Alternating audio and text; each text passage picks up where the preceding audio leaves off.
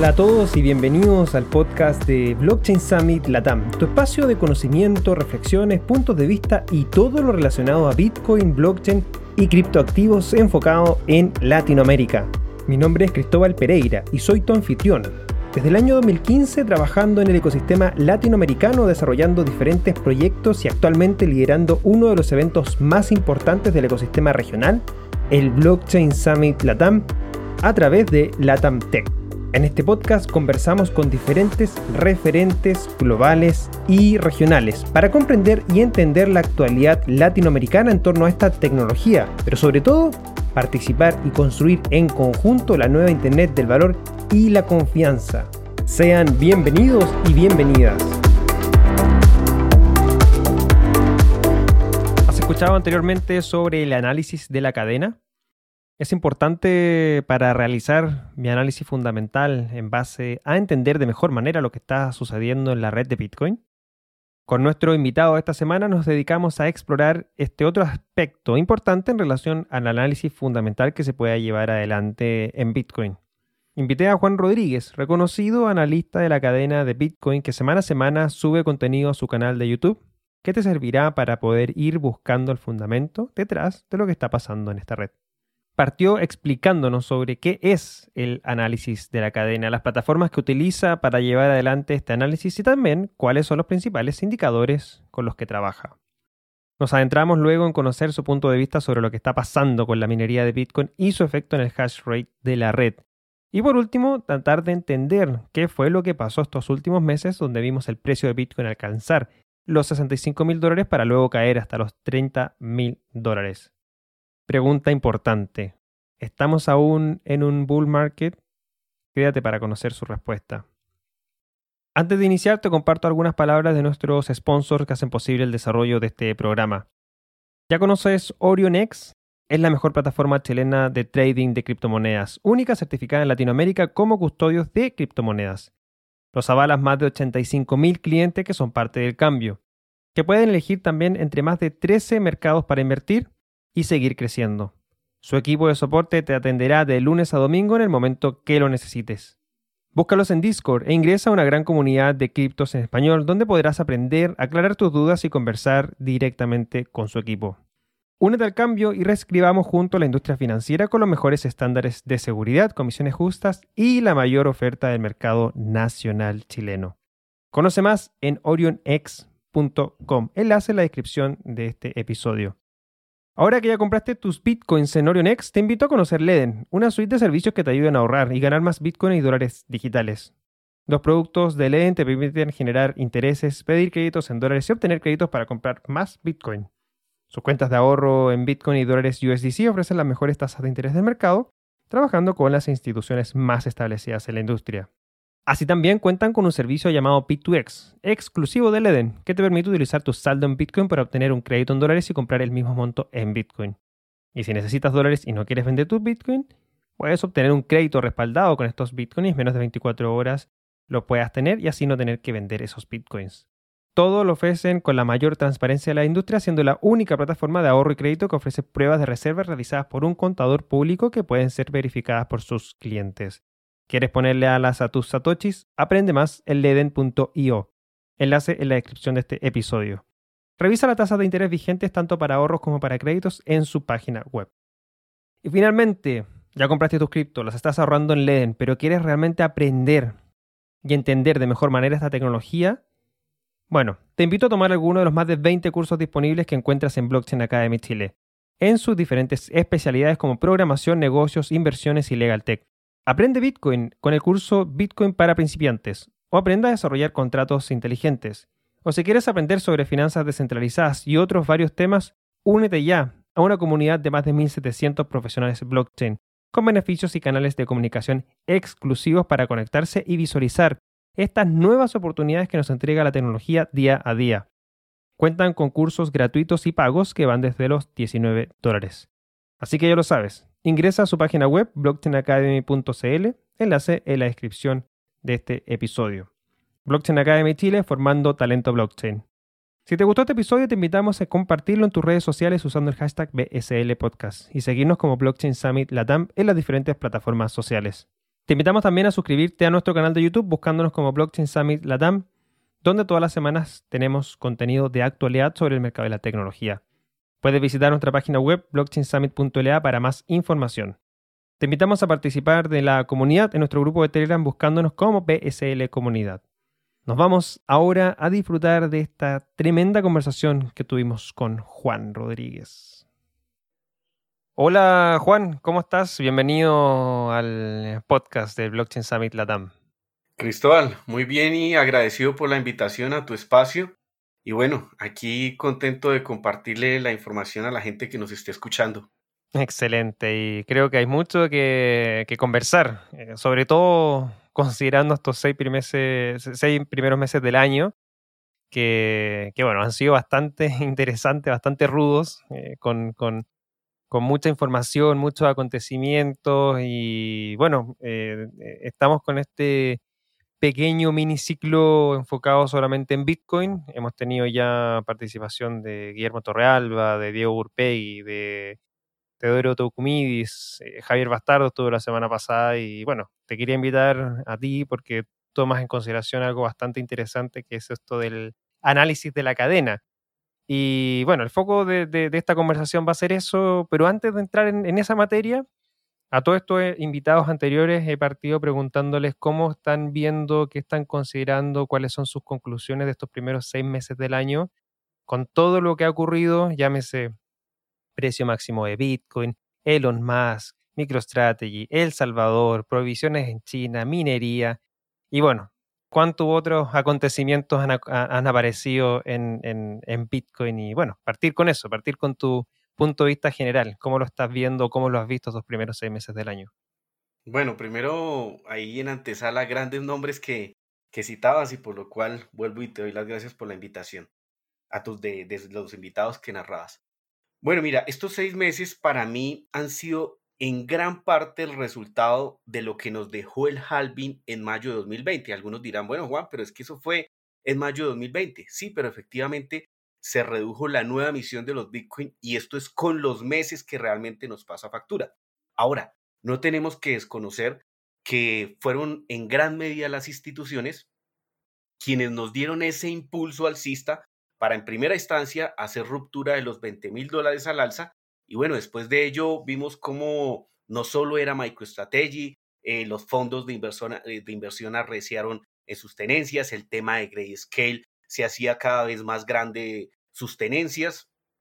Y aparte de ello, pues otras empresas llegaban, inclusive el día de hoy llega otra empresa al ecosistema a tener parte de sus reservas en Bitcoin. Entonces, eh, realmente lo que hemos visto en estos seis meses, aunque algunos solo ven el precio, hay una gran construcción del ecosistema, ya sea de inversores, ya sea de empresas, ya sea de gente que tiene Bitcoin porque realmente lo considera un mejor dinero por sus bondades, por sus buenas características.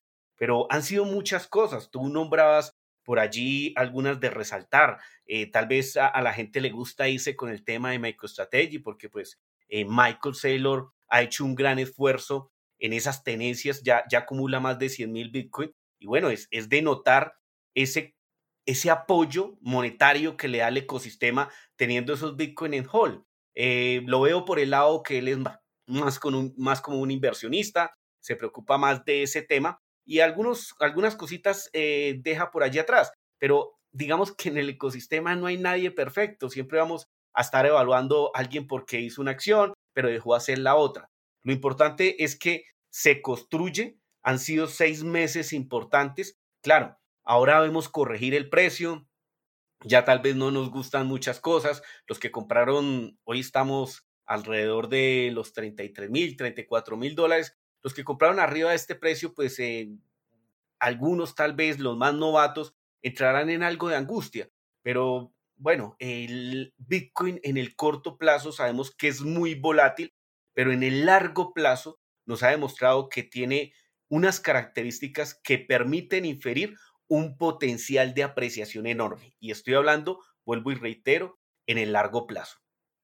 Sí, es algo que muchas veces, eh, no, no, a nosotros, pero, pero a estos novatos que han ingresado al menos estos primeros seis meses del año, les cuesta quizás entender, vivir visualizar sobre todo que, que, han sido seis meses en un plazo de, de 10 años en la historia de Bitcoin. Y claro, cuando uno toma los, los primeros seis meses de este año, se da cuenta de precios de 20, 25 mil, 65 mil y ahora 35 mil. Es literalmente una montaña rusa que no todos están dispuestos a, eh, a, subirla. Eh, sin embargo, para nosotros que ya llevamos bastante tiempo, ver hoy día en 35 mil eran precios que nosotros estábamos hablando el año pasado y lo veíamos súper lejanos. Y aún así yo estoy contento con 35 mil dólares eh, y porque obviamente da cuenta también de, em, de lo que es Bitcoin en sí y esta crecida en el largo plazo siempre mirándolo, ¿cierto? Y, creo que es información súper relevante la que compartes con nosotros y uno de los motivos que Em, que bueno, que te invité por tu especialización en, tu canal de YouTube, eh, en, todo lo que haces en tus redes, que es este concepto del análisis de la cadena. Y algo que de repente muchas veces las personas quizás no lo entienden, eh, qué significa el análisis de la cadena y qué es un, un área de especialización que se está dando producto de esta tecnología que nos permite explorarla de una manera totalmente diferente con indicadores totalmente diferentes. Y ahí me gustaría partir para adentrarnos en esa materia, que nos pudieras explicar un poco más qué, cómo podrías describirlo con tus palabras este concepto del análisis de la cadena y por qué deberíamos tomarlo con mayor consideración, especialmente esas personas que, como lo dije anteriormente, son estos novatos que están recién partiendo y que tienen que ir a ver mucho más allá de un simple gráfico de precio. Bueno, listo, Cristóbal. El análisis de la cadena nos apoya mucho a la toma de decisiones. Pero para explicar un poquito acerca de ello, tenemos que decir que Bitcoin tiene un libro de contabilidad, que seguramente tú lo has escuchado como la blockchain o la cadena de bloques. Eso sencillamente es un libro de contabilidad distribuido. ¿Distribuido entre quiénes? Entre las personas que deciden colocar un nodo de Bitcoin y lo que están haciendo es que realmente tienen en esa Raspberry o en esa computadora un balance general de las cuentas de Bitcoin. Ese nodo lo puede colocar cualquier persona o ese libro de contabilidad mejor lo puede tener cualquier persona y no tiene que pedirle permiso a nadie. No, no se necesita eh, que ir al banco central y decirle, venga, yo quiero saber cómo van las cuentas. Y lo podemos hacer en tiempo real. Entonces allí es donde empiezan una de las grandes diferencias de Bitcoin con el dinero tradicional. Yo no he hecho el ejercicio, pero yo creo que si voy aquí al Banco de la República de Colombia a pedirles el balance general del dinero que hay en circulación, no me lo van a dar. Y podemos eh, profundizar en por qué no me lo van a dar. Tal vez eh, ni ellos tengan las cuentas claras. Tal vez eh, mostrar esas cuentas claras va a hacer que muchos se den cuenta de la trampa que hay detrás de ese dinero eh, que actualmente utilizamos, que lo denominamos fiat. Pero precisamente esa transparencia que nos brinda Bitcoin con ese libro de contabilidad es el que nos permite saber su estado. Y cuando me refiero al estado, es en general a los más de 18 millones 700 mil Bitcoin que en este momento hay en circulación. Ahora, ¿cómo se lleva y ¿cómo podemos verificar esa contabilidad realmente en Bitcoin? Hay algo que se denominan los UTSO. Los UTSO simplemente son aquellas fracciones de Bitcoin que no se han gastado. Algunos eh, eh, lo querrán de una forma más técnica y pudiésemos decir que en español sería la transacción de salida no gastada. Pero para que sea más entendible, decimos que son las fracciones de Bitcoin que tú tienes disponibles para gastar, pero que no has hecho uso de ellas, que no has gastado. Entonces, realmente mediante esos UTSO, mediante esas fracciones de Bitcoin, que nos permite ver la cadena de bloques, que nos permite ver ese libro de contabilidad, hace cuánto no se mueven o hace cuánto fueron eh, enmarcados hacia cierta dirección de, de Bitcoin, es con ello que podemos saber muchas cosas. Y ustedes dirán, bueno, ¿qué cosas pudiésemos saber? Rápidamente les puedo decir, bueno, la distribución de los Bitcoin. ¿Cómo se encuentran distribuidos esos más de 18 millones 700 mil Bitcoin? Y volvemos a lo que les decía anteriormente. Del circulante del dinero en mi país, no sabemos dónde se encuentra. No sabemos realmente cuánto hay en circulación con asertividad. Pero con Bitcoin sabemos cuántas unidades hay en el mercado. Y sabemos que Sí, hay Bitcoin que la gente tal vez ha perdido las llaves privadas o el acceso, perdón, a esas llaves privadas y que ya no se van a poder gastar. Pero sabemos que están en determinada dirección y las cuentas están claras. Ahora, podemos aproximar el número de titulares que hay en Bitcoin simplemente mediante eso que les decía que son los UTSO, que van reflejados en esa cadena de bloques. Y ustedes dirán, bueno, ¿y cómo podemos aproximar el número de titulares de Bitcoin?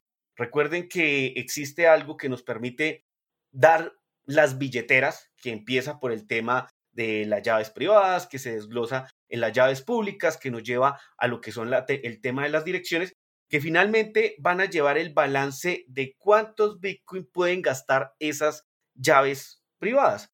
Y eso nos lleva a determinar un posible número de Bitcoiners que hay en el momento o de personas que estén utilizando Bitcoin. Una cifra así rápidamente. En este momento la cantidad de direcciones que tienen algo de Bitcoin supera las 35 millones de direcciones. Entonces, hay que hacer claridad también en que no una dirección es igual a una persona, porque en una dirección de Bitcoin pueden haber Bitcoin de muchas personas. Ejemplo, el, el caso de un intercambio. Pero también una persona como Cristóbal, como yo, puede tener muchas direcciones y en cada de, una de ellas puede tener alojadas ciertas fracciones de Bitcoin. Pero también cuando hablamos de esto hay que hacer claridad de que tenemos acceso a esas direcciones y por ende, por ejemplo, una dirección como la de Binance o como la de un intercambio grande o Kex, Uboy, por nombrar algunos, pues en esas direcciones se están alejando muchos Bitcoin de muchas personas. Y sabemos que recientemente, por ejemplo, Coinbase nos decía que tenía alrededor de 60 millones de usuarios verificados. Entonces, realmente se estima con este tipo de datos que los titulares de Bitcoin en este momento sean alrededor de unos 120 y unos 130 millones de personas. Eso es lo que nos permite saber la información de la cadena. Podemos también verificar qué tan usada es la red de Bitcoin. Algunos dirán, bueno, o sea que solo los que hacen las transacciones que si yo le envío algo a Cristóbal, estoy utilizando la red de Bitcoin, no solo con enviar una transacción, porque yo, yo tengo Bitcoin que, digamos, no muevo hace cuatro, hace cinco años, y eso también es un uso, porque simplemente son Bitcoin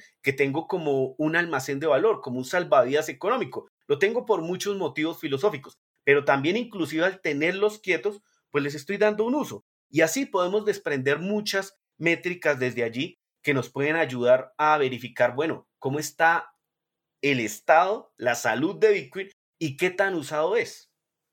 Interesante mm, esos, esos análisis que se pueden hacer y, muy bueno también especificar con respecto a las direcciones.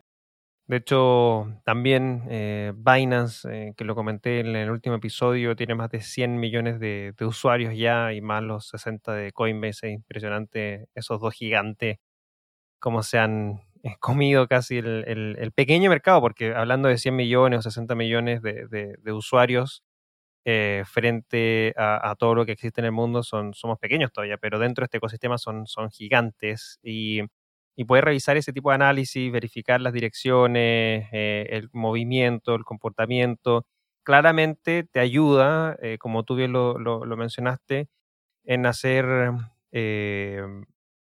factible un análisis quizás más fundamental de lo que está sucediendo actualmente en, Bitcoin, porque uno se, entiende, ¿cierto? Uno puede hacer un análisis técnico, que es el eh, principalmente la revisión o el análisis de, gráficos, ¿cierto? El gráfico de precio y ver tendencia y cosas así, pero otros también pueden basarse en análisis fundamentales. Muchas personas dicen, bueno, pero ¿qué es un análisis fundamental en Bitcoin? Bueno, acá hay un análisis fundamental en Bitcoin que es el poder hacer el, análisis de este libro contable que nos mencionaba Juan, que es el análisis de la cadena. Y para poder hacer eso, Juan, luego esta explicación que nos acabas de dar, ¿qué plataformas son las que tú utilizas o al menos conoces que nos puedas compartir? Eh, ¿Y esas plataformas son gratuitas o son de pago como para que una persona pueda empezar a explorar esta, esta cadena? Eh, bueno, Cristóbal, Primero, agregar un poquito al comentario que citabas. Mira que tú mismo dices que somos pequeños ante la población a nivel mundial. Y, y, esa es una de las cosas que nos permite establecer la información de la cadena. Verificar cuántos usuarios hay y decir, wow, qué joven estamos, a pesar de que estamos en pleno 2021, cuando ya las primeras instituciones han ingresado, cuando las primeras empresas públicas tienen sus balances importantes en Bitcoin, cuando fondos de inversión también ingresan, pero cuando también el retail, los minoristas cada vez más se apropian de este tema y se interesan por esta alternativa monetaria. Entonces, creo que eso es parte de lo que nos permite establecer la información de la cadena, lo joven que estamos dentro del mismo ecosistema. Ahora, respondiendo un poco tu pregunta, Cristóbal, pues servicios, gracias a Dios, ya hay muchos y hay varios gratuitos que inclusive em, tal vez eh, te los puedo pasar y se, en los comentarios tal vez los podemos colocar por allí o en la descripción de, de este podcast. Eh, pero los tres más sólidos, los tres que se conocen más y que han venido haciendo un trabajo importante sobre esas métricas, porque realmente no es solo tomar los datos, porque cualquiera que coloque un no puede obtener la información básica de la cadena, inclusive básica y si tienes algo de conocimiento en programación, tal vez media, sin necesidad de acudir a ningún tercero. Con tu no puedes extraer esa información. Pero si quieres información más especializada, digamos que los tres grandes que, yo considero que en el sector, pues es la gente de, de Glassnode, la gente de CryptoQuant y la gente de Coinmetrics, que, que inclusive esta última es la que va más tiempo lleva dando esta información de la cadena. Yo cuando inicié por allá en el 2016 a buscar de esto, 2017, apenas estaba Coinmetrics y no había nada más en el mercado. Ya estos últimos llegaron el año anterior, por ahí a mitad de año, pero es gente que de verdad le está apostando mucho al tema de analizar un activo, llamemos a Bitcoin en este caso un activo, mediante una forma diferente que no sea ese análisis técnico, sino verificando realmente lo que está ocurriendo con los Bitcoin en circulación. No es que te están presentando un balance maquillado, no, realmente en la cadena podemos verificar y esta gente pues lo está haciendo muy bien. Ahora, cuando vamos a los sitios web de ellos, encontramos información gratuita e información de pago. Entonces, están en las dos versiones. Obviamente, cuando tú accedes a la información de pago, accedes a información mucho más trabajada que te permite tomar mejores decisiones. Si es que tú eres eh, tal vez un trader, te sirve. Si eres un inversionista, tal vez también te sirve. El análisis de la cadena sirve y atina mucho en el mediano y en el largo plazo. Las métricas más especializadas son las que ayudan en el corto plazo. Pero para la gente que considera o está viendo a Bitcoin tal vez como una inversión de mediano largo plazo, debería tener muy, pero muy en cuenta la información de la cadena. Eso es lo que necesita un inversionista. Ojalá, he hablado con inversionistas que, que vienen de otros sectores y me dicen, Juan, ojalá este tipo de información se pudiera extraer de acciones tradicionales. Hablemos de Tesla. No, de Tesla tiene que esperar que te presenten el balance y decir que lo que están produciendo eh, o el valor de la empresa en este momento en sus acciones está muy por arriba de lo que genera Tesla y, y se presentan las cosas para muchas dudas. No, con Bitcoin realmente tenemos las cuentas claras y se permite tomar mejores decisiones, sobre todo para esos para esas personas que van a un mediano, hablemos en meses, y un largo plazo, hablemos en años sobre Bitcoin. Pero que inclusive para los mismos traders, yo eh, realmente no me considero eh, un trader con gran conocimiento porque no vengo de otro sector, realmente en mi sector ha sido este tema de las criptomonedas, pero hay mucha gente preparada en el tema del análisis técnico que si le añaden la información de la cadena, van hacer o a complementar, van a tener mejores análisis, van a tener mejor información si tienen las dos vistas de lo que se logra de, estas dos grandes perspectivas. Sí, estoy de acuerdo con ese análisis que mencionas en relación a, la, a que un inversionista de mediano a largo plazo debiese al menos tener en consideración utilizar eh, o explorar eh, el análisis que se puede hacer de estas cadenas y esas plataformas. Yo la he usado, al menos Glassnode y Coinmetrics, bastante. Y hay, mm, muy bien, como tú lo mencionaste, ¿cierto? Hay algunos indicadores o métricas bastante, quizás no sé si llamarle básicos, pero sí que se pueden acceder de manera gratuita, que, que al fin y al cabo te puede dar una cierta perspectiva de lo que está pasando hoy día, tipo la cantidad de billetera, el hash rate, la red de Bitcoin. Y también soportan otras redes como como Ethereum también. Entonces ahí también hay, hay bastante información que uno puede ir sacando y efectivamente después, bueno, si quiere adentrarse en otro tipo de métricas, obviamente ahí ya tiene que pagar. Pero es impresionante la cantidad de detalle y de métricas que se han empezado a, a mostrar. Yo, yo me acuerdo que al principio eran, no sé, te voy a inventar, pero 20 métricas y hoy día fácilmente hay más de 100 métricas disponibles en, en esas plataformas.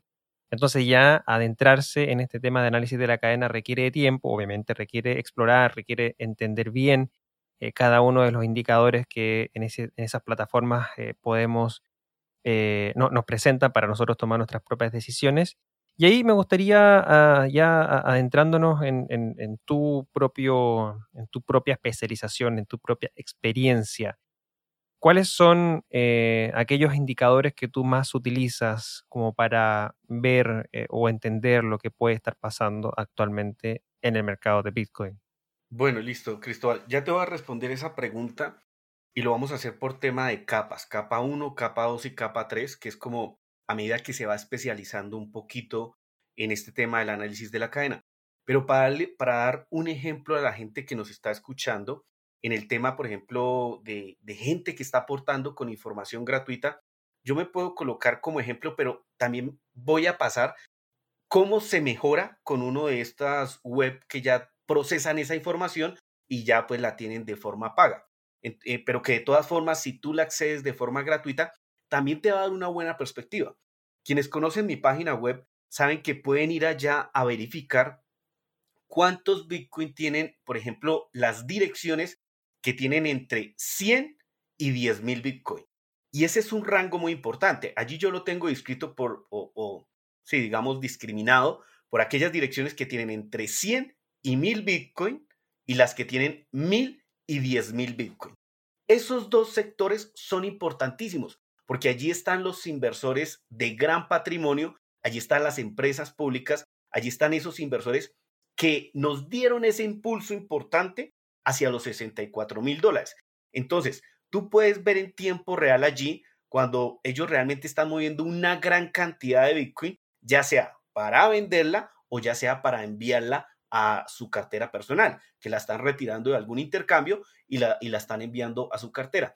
Cuando ocurren ese tipo de movimientos, son anticipos a que el mercado se puede estar recuperando, a un movimiento alcista importante a cosas que tú puedes aprovechar en el corto plazo. Obviamente, en, lo personal lo utilizo más hacia el mediano y el largo plazo, pero esa misma información que yo pueda identificar, por ejemplo, el, día viernes, se, eh, se realizaban compras por los fondos de inversión por más de 70 mil Bitcoin. Y vimos cómo realmente el precio en ese instante, eh, o el sábado más bien, llegaba arriba de los 35 mil dólares, viniendo de los 32 mil dólares.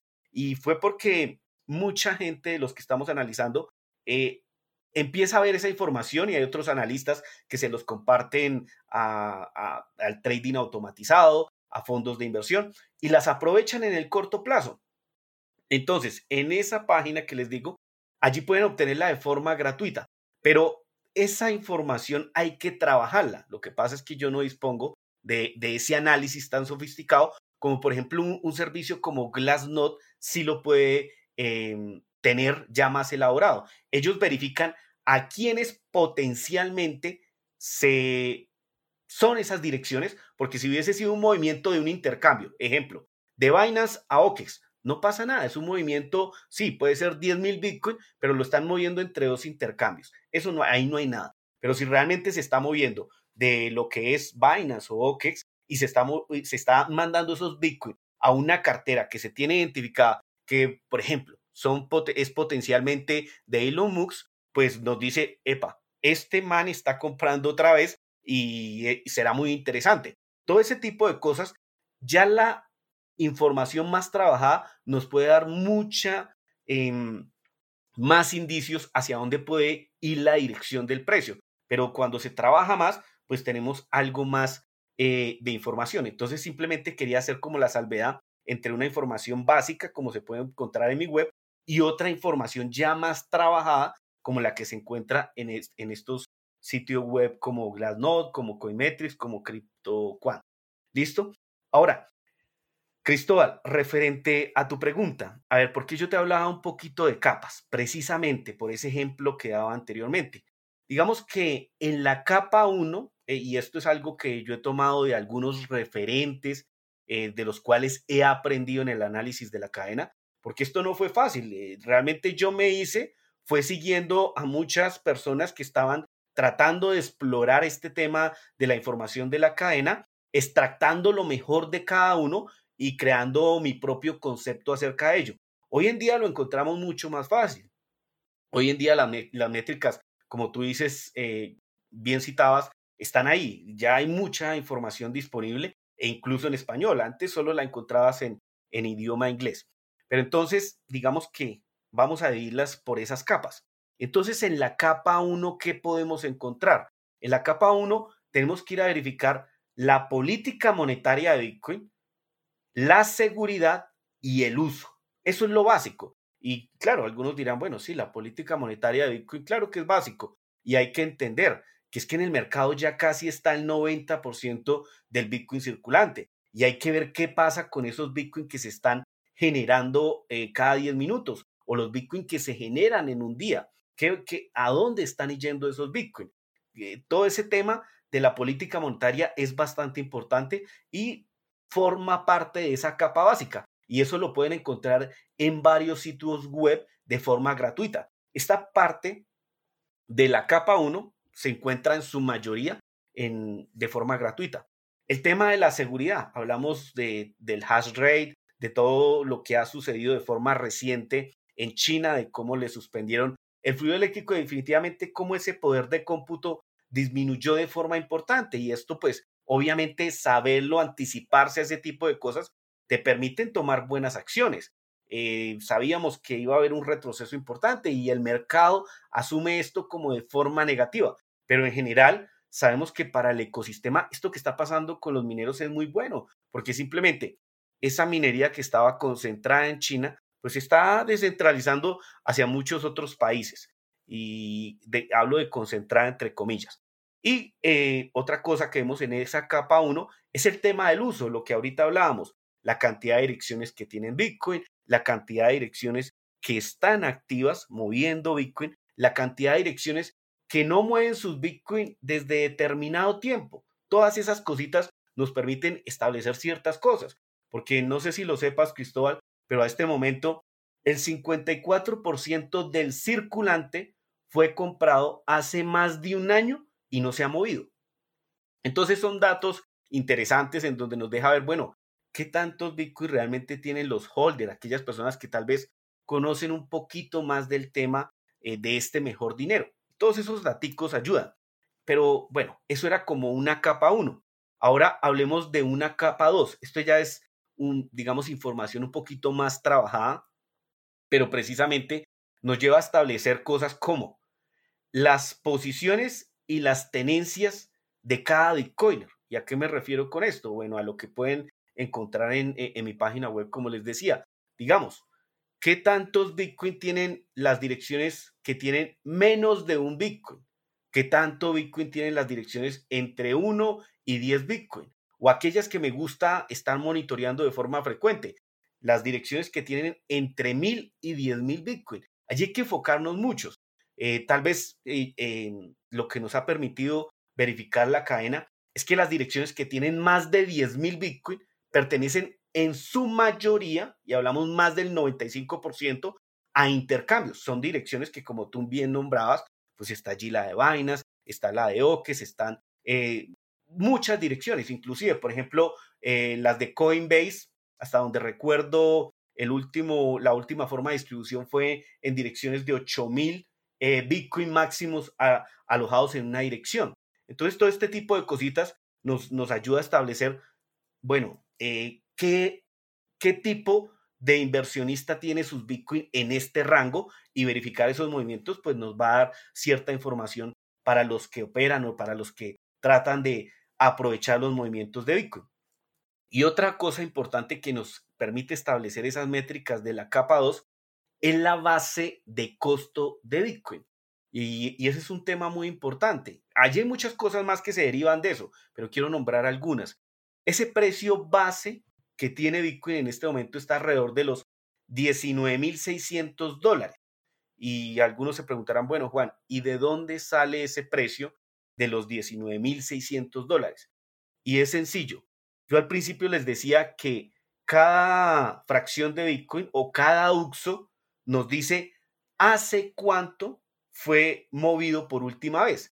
Y lo que hace este tipo de métricas de la cadena es que si se movió el primero de enero de este año, cuando estábamos alrededor de, si mal no recuerdo, los 28 mil dólares, bueno, le asignó ese precio. Ese, ese, esa fracción de Bitcoin fue comprada a 28 mil dólares. Pero si nos devolvemos tal vez hace un, al 2015, bueno, por allá se movieron unos Bitcoin y ese fue su último movimiento. Estamos hablando que tal vez fue entre los alrededor de los 400 dólares. Entonces, a, ese, a esa fracción de Bitcoin se le coloca un precio de 400 dólares. Y quien compró arriba de los 60 mil, bueno, a esos también se les coloca un precio de los 60 mil dólares. Se suma y se, y, se, y se divide por el circulante y lo que tenemos es ese precio base de los 19 mil 600 dólares, que lo que nos dice es que, entre comillas, es el precio promedio al que todos hemos comprado los Bitcoin. Entonces es un precio importante a la hora de buscar la mejor zona de compra. Hay un indicador muy bueno que nos permite establecer y nos ha mostrado que históricamente allí solo hemos bajado cinco veces, si mal no recuerdo en este momento, en donde comprar abajo de ese precio base ha sido lo mejor para cualquier tipo de inversionista. Quien ha tomado, quien ha realizado esas compras eh, allí abajo, pues ha tomado las mejores decisiones. Y le coloco los ejemplos más recientes. Lo marcó cuando bajó Bitcoin en, en marzo de 2020 a raíz del tema del COVID, y su impacto en los mercados a 3 mil, 4 mil dólares, allí lo marcó.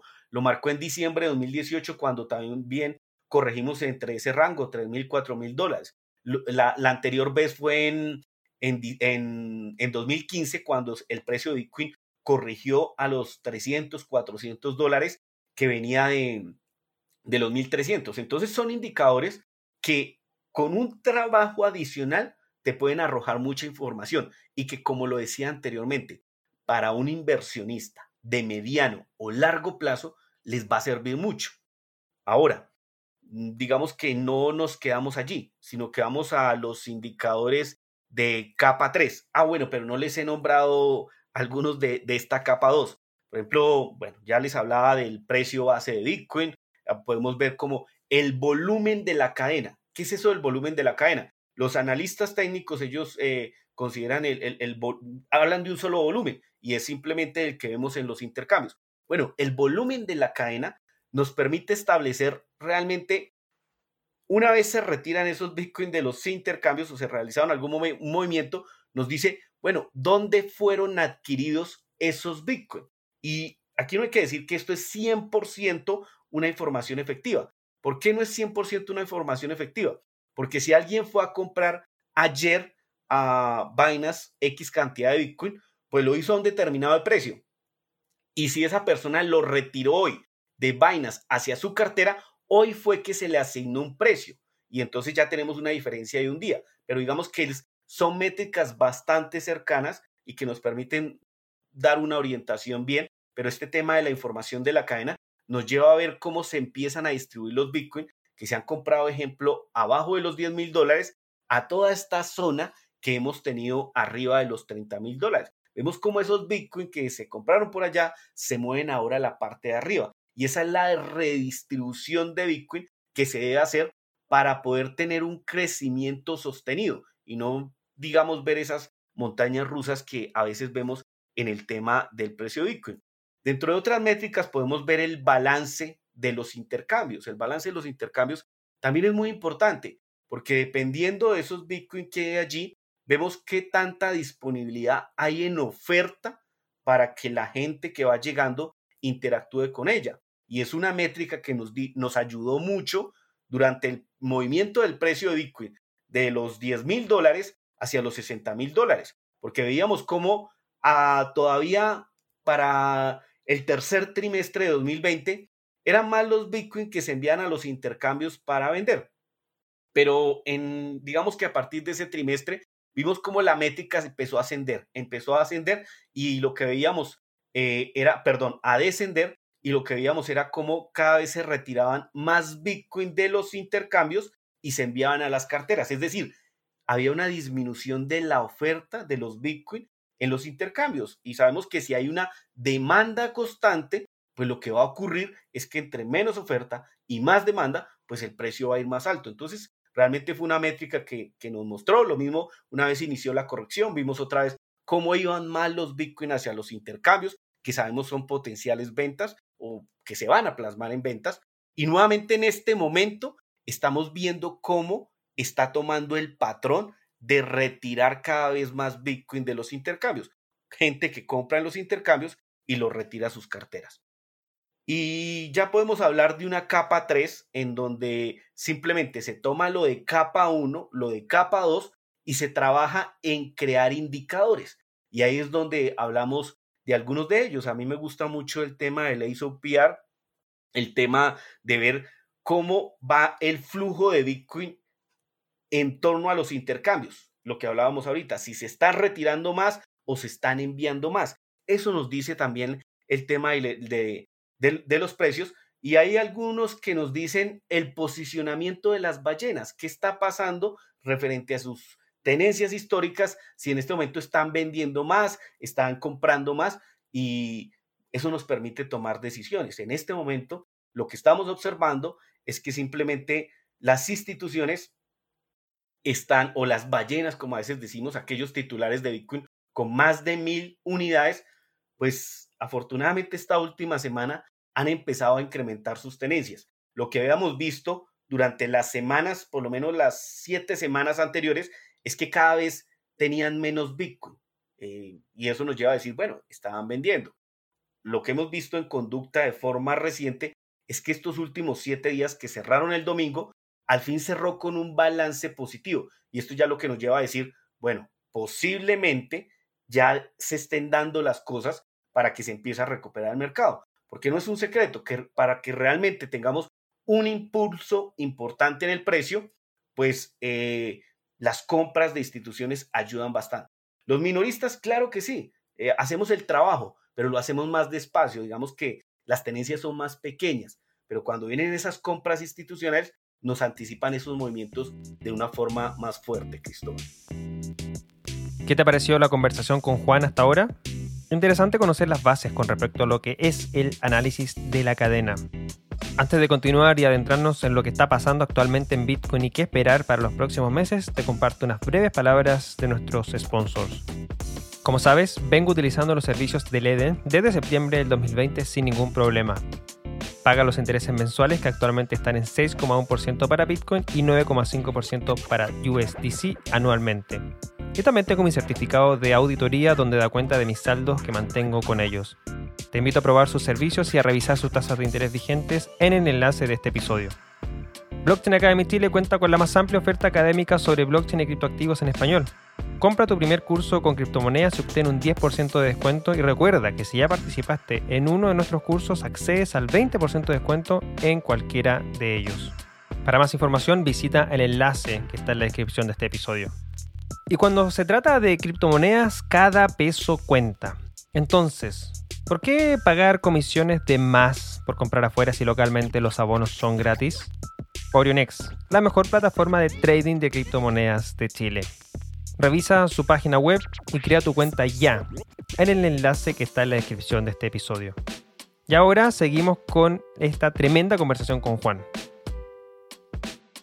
Bueno, interesante ahí. Espero todos ya han estado tomando nota. Me imagino a, todos eh, los que están escuchando este episodio con un cuaderno y un lápiz en mano eh, y, retrocediendo todas estas partes porque claramente hay bastante información, bastante fundamento como para poder llevar adelante este tipo de análisis y sobre todo bastante indicadores, como tú lo mencionaste, los clasificaste en esta capa 1, capa 2 y capa 3 Em, y en ese último punto creo que es súper importante lo que está pasando eh, y es donde creo eh, en tu contenido semanal dedicas bastante tiempo en tratar de entender estos movimientos que hacen tanto ballenas, que hacen tanto intercambio, las salidas, las entradas de los intercambios.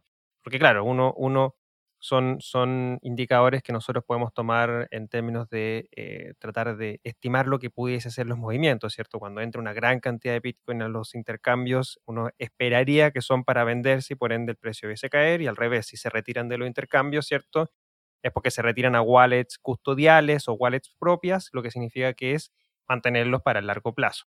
Em, y el otro indicador interesante que mencionaste también tiene que ver con esto de que claro, inversionistas o fondos quizás que eh, compraron hace bastante tiempo y que aprovecharon quizás de hacer un poco de toma de ganancias y hoy día están de vuelta en las compras y que pudiese también estimar o que nos pudiese indicar que prontamente pudiésemos volver a ver eh, quizás eh, precios de Bitcoin más altos de lo que estamos viendo hoy día. Nos vamos a entrar en eso en un par de preguntas más, solamente quería terminar esta parte de, los análisis de la cadena de los indicadores que estabas comentando recién, em, para quizás entrar un poquito, un poquito en lo que es este tema de, em, de la minería, y efectivamente, como tú bien lo indicaste, eh, uno ve o debe ver también los aspectos positivos y tiene que ver con la eh, descentralización de esta suerte de, entre comillas, centralización que tú mencionaste, ¿cierto?, de lo que sucedía en China. Entonces, el lado positivo es decir, bueno, esto está ah, beneficiando a que la red va a mantenerse más descentralizada o a hacerse más descentralizada en estricto rigor, yéndose a lugares o a zonas, ¿cierto?, más allá de China, como estamos viendo en Kazajistán, Estados Unidos y otras más. Ahora, eso toma tiempo, la relocalización de las máquinas toma tiempo, no es llegar, sacan las máquinas de conectarlas y montarlas. Em, hay, van a haber muchos, estimo yo, eh, por conversación y por lo que he leído muchos meses, que vamos a, esperar a ver quizás un, hash rate como lo que estamos viendo semanas previas, pero eh, me gustaría conocer ahí tu, tu, tu, perspectiva, tu punto de vista en ese pequeño detalle bastante relevante, creo yo, que tiene que ver con esto del hash rate, porque al fin y al cabo uno también estima o utiliza o pudiese esperar que el hash rate está muy asociado al precio de Bitcoin y, si el precio de Bitcoin o el hash rate cae, el precio de Bitcoin cae eh, y al revés, si el hash rate de Bitcoin empieza a subir, uno ve que también el precio de Bitcoin puede atender al alza. Me gustaría conocer tu, tu, punto de vista y análisis con respecto a lo del hash rate específicamente. Bueno, eh, eso lo podemos ver desde varias perspectivas, ¿no? Entonces está el tema de la seguridad en ver la cantidad de cómputo, pero también está el tema del precio relacionado con las acciones de los mineros. Y, tú lo decías, Cristóbal, digamos que como que hay una correlación entre si baja eh, el precio, baja el hash rate y a veces pasa lo contrario, a veces se anticipa y se realiza lo contrario. ¿Y por qué sucede esto en parte? Eh, es algo lógico. Digamos que tú eres un minero y, estás con tus equipos y por alguna otra razón, lo que pasaba ahorita, por ejemplo, en Sichuan, eh, las empresas eléctricas reciben, de, electricidad reciben una orden del gobierno y, y tienen que suspenderle o negarle el servicio de fluido eléctrico a los mineros.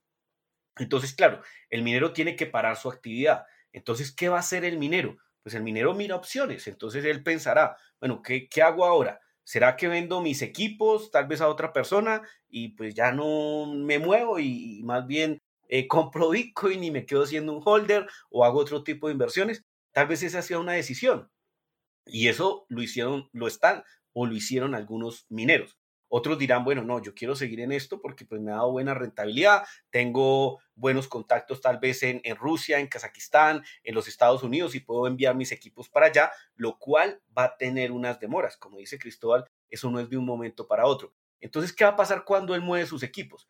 Pues que va a necesitar eh, efectivo, digámoslo así, para realizar ese tipo de movimientos. Entonces, tal vez tenga que acudir algunas de sus tenencias en Bitcoin, vender y obviamente eh, si eso se causa o se torna de una forma masiva, pues eso va a impactar el precio. Y lo que nos ha permitido ver las métricas de la cadena en torno a ello es que tenemos que decir que los, o sea, si hay alguien que tiene piel en Bitcoin en juego, son los mineros. Porque los mineros son holders, porque tienen una gran cantidad de Bitcoin, tienen una cantidad representativa, digámoslo así, y aparte de todo, tienen el dinero invertido en sus equipos de cómputo. Entonces, realmente es gente que cree bastante en este tipo de dinero, que cree bastante en la prueba de trabajo y en lo que están haciendo con el tema de la minería. Ellos realmente tienen eh, un gran capital en torno a esto. Y lo que nos han permitido ver la cadena es que desde las tenencias de los mineros no se han reducido con gran notoriedad. Eh, los mineros venden todos los días Eh, estamos hablando a veces de 200 Bitcoin, a veces eso va a unos 300 Bitcoin, y estoy hablando sumando los pools más relevantes. Entonces, esto nos permite establecer, de momento los mineros, a pesar de ese retroceso, no han hecho grandes ventas. ¿Cuándo realizaron grandes ventas los mineros? Un ejemplo, la cadena nos permitió ver que como a medida que íbamos a buscar los 64 mil, los mineros estaban realizando ventas importantes. Una vez empezamos eh, a estar más bien como planos, ellos redujeron sus ventas y durante la corrección no han hecho ventas relevantes eh, que podamos decir, no, es que el retroceso fue por culpa de los mineros. No, realmente eh, lo que nos deja ver la cadena es que no han hecho ventas importantes. Y esto tal vez sea porque, bueno, ahora vemos servicios dentro del ecosistema donde tú dejas tus Bitcoin como colateral y a ti te prestan dólares, te prestan euros, te prestan dinero fiat. Tal vez ellos acudan en su medida a estos servicios. Pero obviamente, eh, cuando empezó a retroceder de esta forma el hash rate, pues sabíamos que el mercado iba a ser impactado y, y, lo fue. Realmente esto fue una de las cosas que hizo que el precio tuviese un retroceso. Explicaciones podemos buscarle mucha, pero la lógica nos dice que, claro, los mineros tuvieron un impacto dentro del retroceso que se dio de Bitcoin. Ahora, eh, ya lo resumimos. Esto va a tardar un, tiempo en que se muevan a otros lados, pero definitivamente eh, ese tal vez 55% de poder de cómputo que se encontraba en China, en las diferentes regiones, pues se termine moviendo hacia otros países o simplemente algunos de ellos vendan los equipos a mineros de otros lados. Y sí, va a tomar un tiempo en que esos equipos entren otra vez al ecosistema, pero bueno, ya el trabajo más importante lo ha hecho lo que es el ajuste de dificultad, algo que se realiza cada 2016 bloques, dos semanas, en que simplemente, bueno, la red se da cuenta de que hay menos mineros, se le reduce la dificultad y bueno, se empiezan a generar nuevamente los bloques cada 10 minutos, que es lo más importante. En cuanto a seguridad, estamos, digamos, con el equipo de cómputo suficiente por, para no ser atacado por nada eh, en el mundo.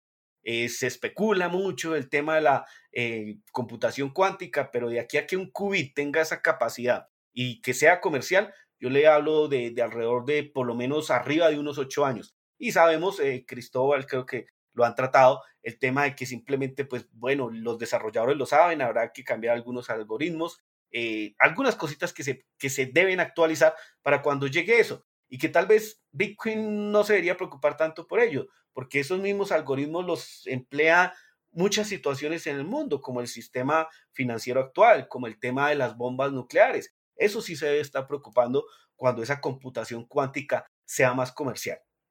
Bueno, creo que me fui por las ramas, pero en general, eh, eh, obviamente el hash rate eh, tiene cierta afectación sobre el precio por el tema de lo que puede impactar sobre los mineros y su economía personal que lo lleven a vender o tal vez lo lleven a tomar otro tipo de acciones. Y a cuanto a, seguridad, la red está funcionando, ¿no? No, le, no le veo mayor inconveniente. Sí, eh, es cierto el último punto. O sea, aquí ha demostrado la red de Bitcoin ser totalmente resiliente a, shocks. O sea, 30% caía en, en el hash rate y ajuste de dificultad es la mayor en la historia de la red de Bitcoin. Y aún así sigue funcionando sin problemas. Anoche, de hecho, estaba haciendo un, una clase de uno de los cursos que hago y, estábamos revisando ahí la mempool y la mempool seguía funcionando sin problemas. Las comisiones, de hecho, estaban bastante económicas, estaba prácticamente vacía la mempool, pasando, eh, llegaban las transacciones automáticamente entran en el siguiente bloque. Eh, entonces, bueno, eso efectivamente te da cuenta de que esta es una red que es muy segura, lo ha demostrado, descentralizada, no depende de estos grandes mineros en, zona geográfica, depende de todo y cada uno de nosotros que aportan de alguna u otra manera a la red. Así que, de, acuerdo con, ese punto que, planteas, y bueno, tomará tiempo, pero volverá de todas maneras el, hash rate, creo, a seguir eh, creciendo en, el tiempo. Y, con respecto a la computación cuántica, efectivamente, yo siempre menciono, digo, bueno, si tú fueras un hacker, por ponerte un caso, y tienes acceso a un computador em, cuántico, eh, ¿qué, vas a preferir? ¿Y atacar una red de Bitcoin que una capitalización hoy día? O sea, poniéndonos ceteris paribus y todo se mantiene igual, eh, ¿cuánto vale? Un trillón y tienes un mercado financiero que vale 600, 700 veces más que esto, mil veces más. Tienes los secretos del Estado de Estados Unidos que mucha gente apreciaría por tener acceso a eso. Yo creo que claramente eh, de llegar a tener algo así y todo se mantiene igual, hay otro tipo de prioridades. Pero aún así, efectivamente, creo que la red de Bitcoin eh, se va a preparar, se va a, trabajar en, los algoritmos y, los ajustes que tengan que hacerse, como se está haciendo actualmente con el tema de Taproot y el cambio también en, el, en las funciones criptográficas que se están haciendo estas firmas Schnorr. Eh, y bueno, eso da cuenta también de que esta red se va actualizando a medida que se va necesitando. Últimas dos preguntas, Juan. Y esto tiene que ver específicamente con el momento en el que nos encontramos.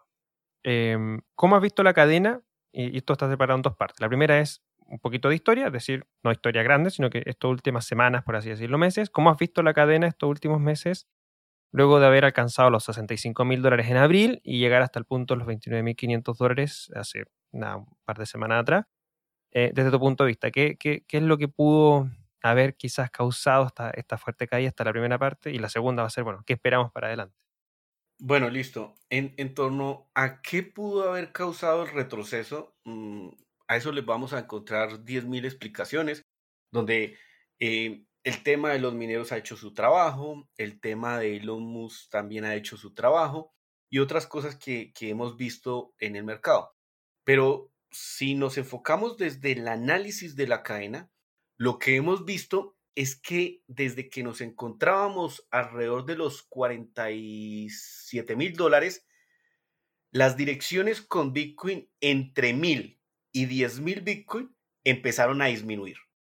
Cuando estábamos en, en, ese ascenso hacia los 64 mil dólares, las direcciones que tenían esa cantidad de Bitcoin llegaron a ser más de 5 millones, a ver si la memoria no me falla, 5 millones 700 mil, ¿sí? Y, y llegamos al precio de los 45 mil. Una vez llegamos a ese precio, ellas empezaron a disminuir, empezaron a disminuir. ¿Qué nos lleva a concluir eso? Bueno, que simplemente los inversores de gran patrimonio dijeron, bueno, compramos en X precio, vamos a vender en este precio porque consideramos que tenemos una rentabilidad buena. Y eso empezaron a hacer.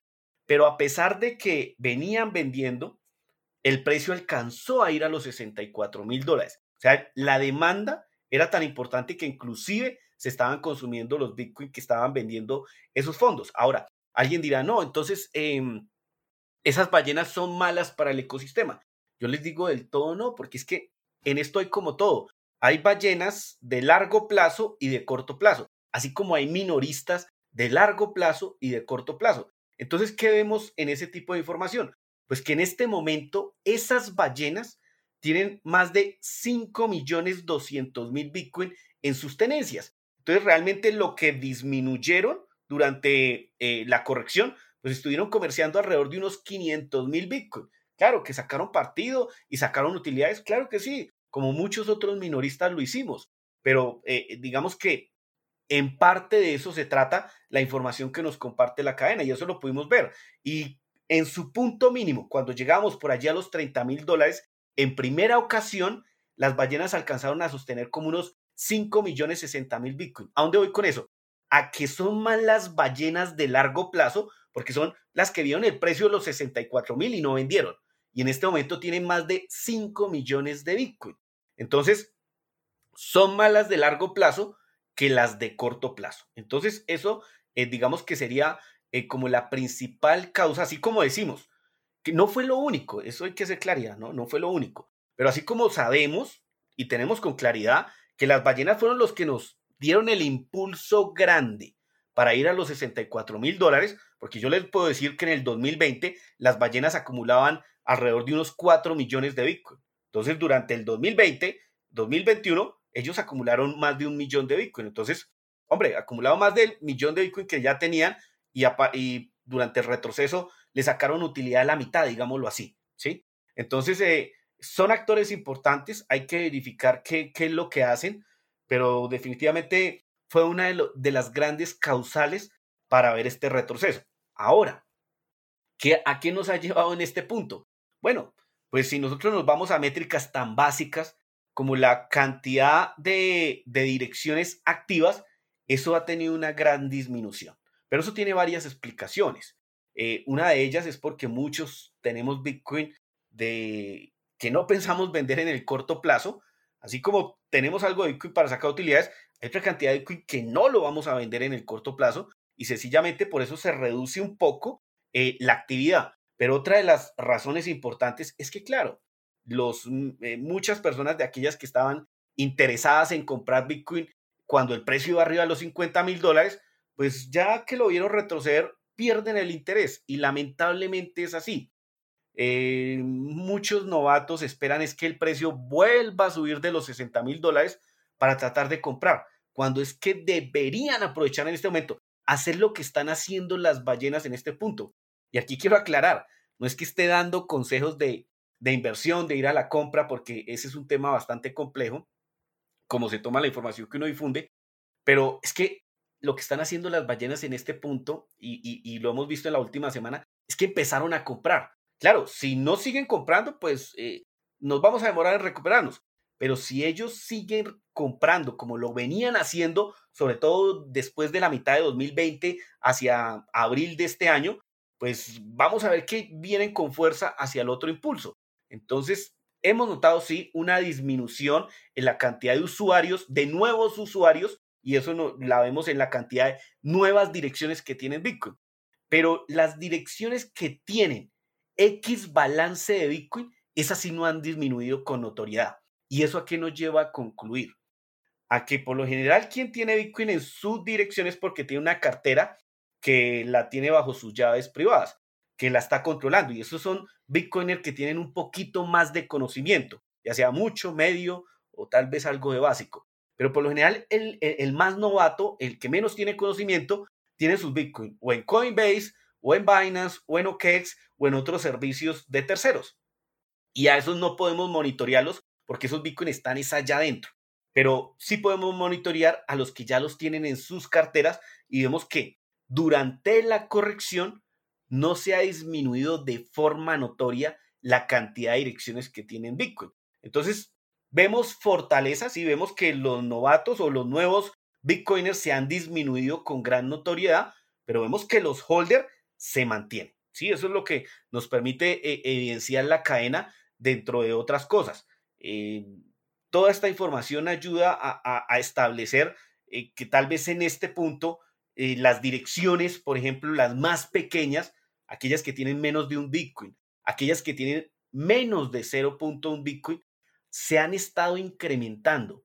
Y cuando vamos a ver, bueno, qué tan, qué tantas, qué tanto número de direcciones de esas pequeñas se han incrementado, no es que hayan sido grandes en conjunto y eso nos lleva a establecer que definitivamente el retail va a impulsar el precio, sí, pero realmente lo que hagan las ballenas nos permite determinar los movimientos más bruscos, digamos una, una recuperación más pronta apoyada por ellos nos daría una vista mejor de lo que esperamos para el precio de Bitcoin. Pero en este momento, lo que nos ha mostrado esta última semana es que, vuelvo y repito, las ballenas han empezado a comprar, los, el retail sigue haciendo su tarea despacio, acumulando, acumulando. Los holders, aquellos titulares de Bitcoin que sobre todo compraron hace más de cinco meses y estamos hablando de desde febrero, estamos hablando de un precio abajo de los 35 mil, 40 mil dólares, esa gente en su mayoría no ha tomado mayor ganancia.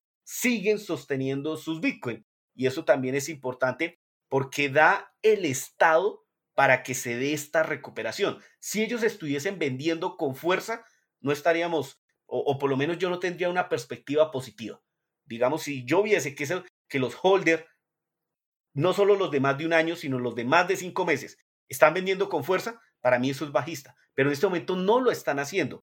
Quienes están vendiendo son aquellos que compraron sobre todo de cinco meses hacia acá, es decir, a un precio arriba de los 35 mil dólares, tal vez de los 40 mil dólares. Es gente que desafortunadamente no entendió mucho, se dejó llevar por los impulsos, tomó las decisiones equivocadas, compró con ese dinero que necesitaba para el siguiente mes, para hacer el mercado, para pagar la universidad del hijo, y ese es el dinero que, si estás viendo esto como una inversión, no debes colocarlo en Bitcoin.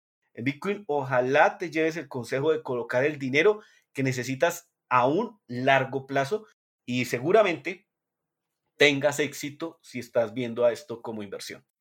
Bueno, me lleva entonces a preguntar, eh, y la segunda parte sería, ¿qué esperaríamos en, los próximos meses? Estamos todavía, los indicadores nos, muestran que estamos todavía en un, en un, bull run, en un mercado bolsista, o, mm, según tú eh, ya estamos entrando en un, en un, mercado bajista? No, aún eh, yo soy partidario de que este ciclo, y, lo, lo vengo diciendo desde antes de la corrección, de esta que hemos visto de los 60 mil, obviamente identificar el punto es muy muy complicado, pero he dicho que este ciclo nos va a dar para tener dos precios máximos. Ya vimos el primero, yo no lo esperaba con, un con más de un 50% de corrección, yo lo hacía tal vez con alrededor de un 40% de corrección, pero más de un 50% pues es bastante grande para decir, eh, un analista técnico diría, wow, pero es que como me, vas a hablar de que, de que todavía estás en un ciclo alcista si, si, si hemos tenido una corrección del 50%. Y es que como Bitcoiner uno empieza a mirar esto diferente y sobre todo a largo plazo. Eh, los cortoplacistas tienen mucho que perder. Están luchando contra el trading automatizado, contra las ballenas y seguramente va a perder la mayoría. Pero en el largo plazo, revisa qué ha pasado con el precio de Bitcoin en los últimos 10 años y cómo ha sido catalogada la mejor inversión de la década. Mira su apreciación, mira cómo ha ido en el largo plazo. Pero no se puede garantizar que esto se va a seguir replicando. Nadie lo puede garantizar pero las condiciones, la política monetaria, las características de Bitcoin como dinero y lo que está pasando en el ecosistema nos lleva a concluir que eso se va a seguir repitiendo. Entonces, ver que en este momento están nuevamente las ballenas y que quienes compraron Bitcoin, o sea, estas ballenas importantes que ahora sostienen más de 5 millones de Bitcoin y que si nos vamos a las otras, a las direcciones que tienen entre 100 y 1000 Bitcoin, tienen alrededor de unos 4 millones de Bitcoin, pues me lleva a decir, bueno, esa gente dio los 64 mil dólares y no vendió. Eh, realmente para mí esas son condiciones dadas, más lo que está pasando con las stablecoin, o sea, la cantidad de capital que hay en los stablecoin y la cantidad que se está moviendo hacia los intercambios. Em, ver todos esos movimientos nos dice que va a venir un segundo movimiento alcista. Va a venir un segundo movimiento alcista. Yo estoy casado con eso. Y no solo porque algunos dicen, no, Juan, es que tú eres muy Bitcoin, eres, eres muy alcista, y no es eso, es que la información de la cadena lo está mostrando. Si a mí los datos, Bitcoin es matemática, Bitcoin no miente, y si a mí los datos me está diciendo eso, pues yo tengo que entenderlo. Claro, cuando yo empiece, eh, habrá un momento en que también esto sea bajista y tal vez sea eh, en alguna fecha de 2022, pues tendremos que, que, decirlo y tal vez en ese momento ya los bitcoins no me quieran tanto. Pero en este momento que se están dando las condiciones para venir ese segundo pico, ese segundo máximo de este año, que tal vez venga en ese último trimestre, eh, pero que espero que eh, si se siguen dando las condiciones, inicie a recuperarse, pues me llevan a mí a concluir que aún no se ha acabado, visto desde un marco de tiempo grande, este ciclo alcista. Claro, hemos tenido una, una tendencia bajista en el corto plazo, sí, y eso nos lo muestran los indicadores. El ASOPR, que es un indicador que sigo mucho, nos muestra que aún estamos allí y aún hay indecisión, que es lo que vemos en este momento en el mercado. Pero definitivamente, desde la cadena se están dando las cosas, se está dando la acumulación para generar esos movimientos que finalmente van a ser los traders en los intercambios y que al ver eh, que la oferta empieza a ser a disminuirse, la demanda empieza a ser más alta, ellos también en sus indicadores técnicos ven ese tipo de situaciones y ya empiezan a colocarse alcistas en torno a esto. Bueno, Juan, creo que tremenda la sesión que nos acabas de compartir, tu apreciación, fundamento, el por qué tu análisis de la cadena eh, son necesarios llevarlos a cabo, sobre todo para aquellos inversionistas de mediano o largo plazo, creo que se han dado bastantes puntos de vista importantes. Así que Está en cada uno de ustedes, los que nos está escuchando, por supuesto, el tomar sus propias decisiones. Eso creo que igual, bueno, siempre es bueno mencionarlo, pero siempre lo mencionamos igual, eh, es bueno, ¿cierto? No son ningún tipo de consejos de inversión, solamente les compartimos esta información para que tengan más y así tomar mejores decisiones. Juan, para terminar, siempre dejamos un micrófono abierto para aquellos invitados, obviamente, eh, que participan de este podcast. Si quieres despedirte, compartir alguna idea final, lo que sea, adelante.